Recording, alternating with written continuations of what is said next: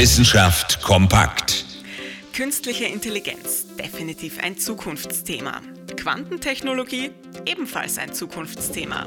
Aber was passiert eigentlich, wenn wir diese beiden Bereiche miteinander verbinden? Künstliche Intelligenz und Quantentechnologie.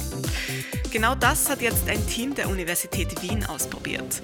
Konkret haben die Forscherinnen und Forscher einen Roboter mit Quantentechnologie trainiert. Normalerweise lernen Roboter, indem sie sich zwischen zwei Optionen entscheiden. Mit einem Quantenprozessor steht ihnen da aber mehr zur Auswahl. Beide Optionen gleichzeitig.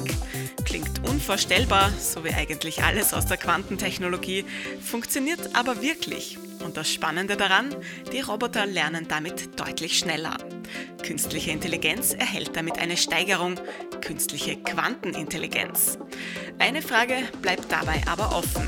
Sollten wir uns jetzt langsam vor Hyperquantenrobotern zu fürchten beginnen? Interessante Themen aus Naturwissenschaft und Technik.